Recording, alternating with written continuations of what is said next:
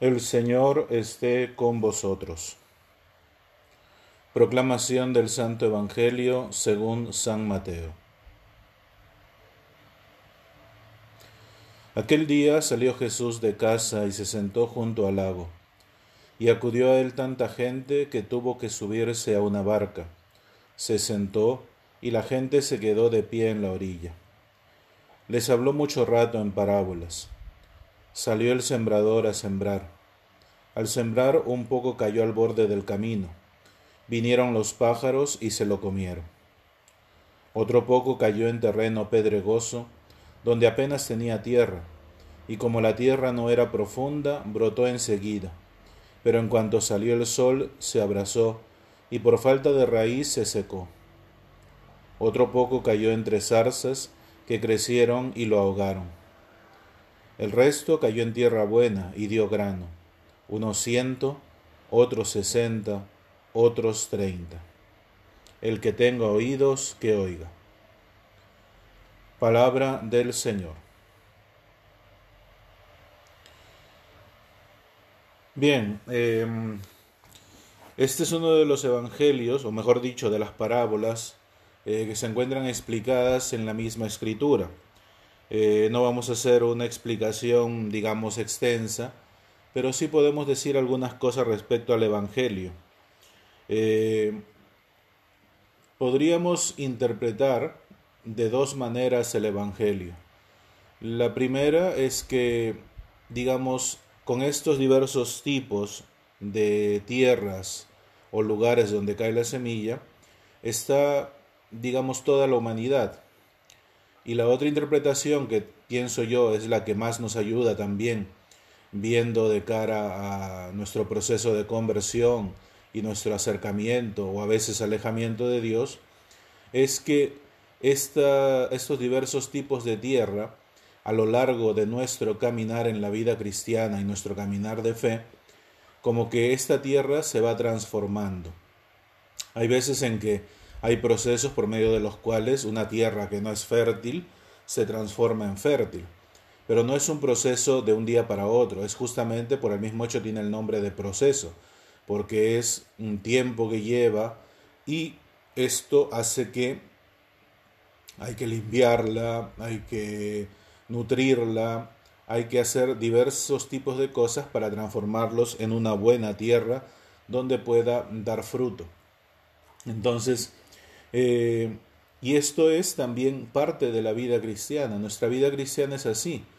De repente en algún momento nosotros hemos sido esta, este espacio que está en el borde del camino, o también un terreno pedregoso, o también un zarzal, o esperemos que el Señor nos conceda en algún momento la gracia de ser esta eh, buena tierra.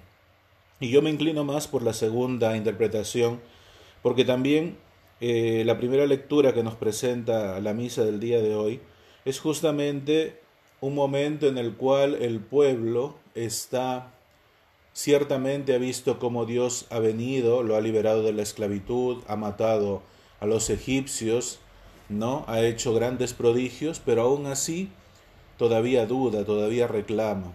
Pareciera que el pueblo ya fuera una buena tierra y al final no, se convierte todavía hay, hay piedras, hay zarzas que no dejan que todo lo que Dios quiera para ellos toque su corazón. Y eso también pasa con nosotros. Ciertamente podemos ver prodigios de Dios, podemos ver las maravillas que hace con nosotros, eh, pero al final siempre todavía hay una tendencia a, como lo decían también los padres de la iglesia y los padres del desierto, a volver a Egipto. Porque la primera lectura dice, ¿no? Ojalá hubiéramos muerto, dice uno una parte, a manos de Egipto, cuando nos sentábamos alrededor de la olla de carne y comíamos pan hasta hartarnos, porque en ese momento no tenían que comer, ya se les había acabado las provisiones. Recordemos que el desierto, tiempo largo, no tú puedes llevar de repente tus provisiones, pero llega un momento en que se termina y allí no hay donde tener cosas, o sea, donde comprarlas, mucho menos. Entonces, eh, lo primero que se les ocurre es, aunque sea beneficiarse de algo, no importando ser esclavos. y Dios les ha concedido la libertad y por un poco de sufrimiento empiezan los problemas. Empieza a este terreno que verdaderamente canta un cántico como el día de ayer, bendiciendo al Señor por sus prodigios, se convierte en un terreno pedregoso o con zarzas o al costado del camino. Luego, la historia del pueblo de Israel es un constante caminar, es un constante transformarse, por eso es que al final también el Evangelio utilizará esta imagen, ¿no? del viñador, utilizará también como paralelo a este Evangelio esta, eh, esta higuera que no da fruto y le dice espérate un tiempo, un año, ¿no? Igual, esto, el pueblo de Israel, ¿no? Eh, por un momento cree en el Señor, después de nuevo para atrás, después cree, después para atrás, es la constante dinámica del pueblo y la constante dinámica del hombre, que ciertamente ve a Dios, que ciertamente ve sus prodigios, pero también todavía hay rezagos de incredulidad, porque en el fondo ese es el pecado grande de este pueblo y el pecado grande de nosotros, la incredulidad. Eh, y, y entonces justamente es allí donde Dios les da este pan.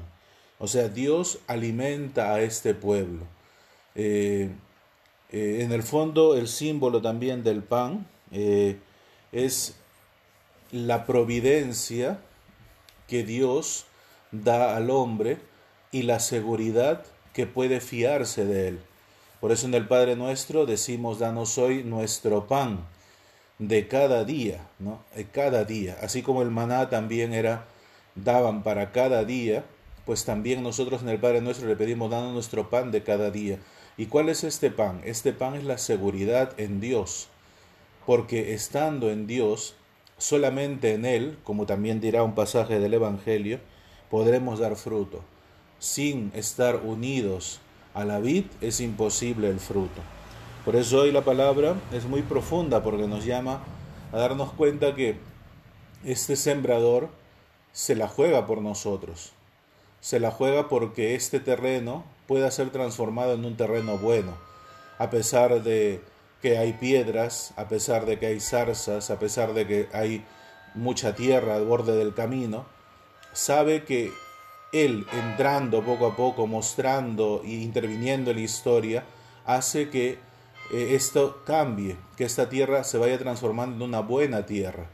Pero al final también cuando eh, se descuida esto, de nuevo caen piedras, de nuevo cuando tú tienes un terreno que no lo eh, estás constantemente limpiando, que no lo estás constantemente preparando después de una buena cosecha, pues al final también se pierde de nuevo, se llena de piedras, se llena de cosas y hay que volverlo a limpiar. Y eso es lo que hace Dios con el hombre. O sea, Dios interviene, el hombre siempre tiende nuevamente a llenarse de estas cosas, llenar su corazón. En el fondo es querer estar seguro a sí mismo. O sea, Dios no te puede dar una seguridad, entre comillas, porque no lo ves, y entonces la seguridad la quieres tener tú mismo. Y es por eso que también en la primera lectura dice, ¿no? O sea, cuando iban a recoger el maná, algunos querían de más, como es lo normal, porque no sabían si mañana tendrían, a pesar de que Moisés les había dicho. Esto es la constante, digamos, este, humanidad que sale de nosotros y que hoy la palabra nos hace presente con este, eh, en esta parábola del sembrador. ¿Por qué? Porque dice que cada uno, en la medida en la que este terreno y en la medida en la que acoja la gracia de Dios, puede dar fruto, dice unos ciento, otros sesenta, otros treinta. En el fondo, el fruto también depende de esta acogida y depende también de lo que Dios nos ha concedido. Pidamos que nos conceda esta gracia siempre.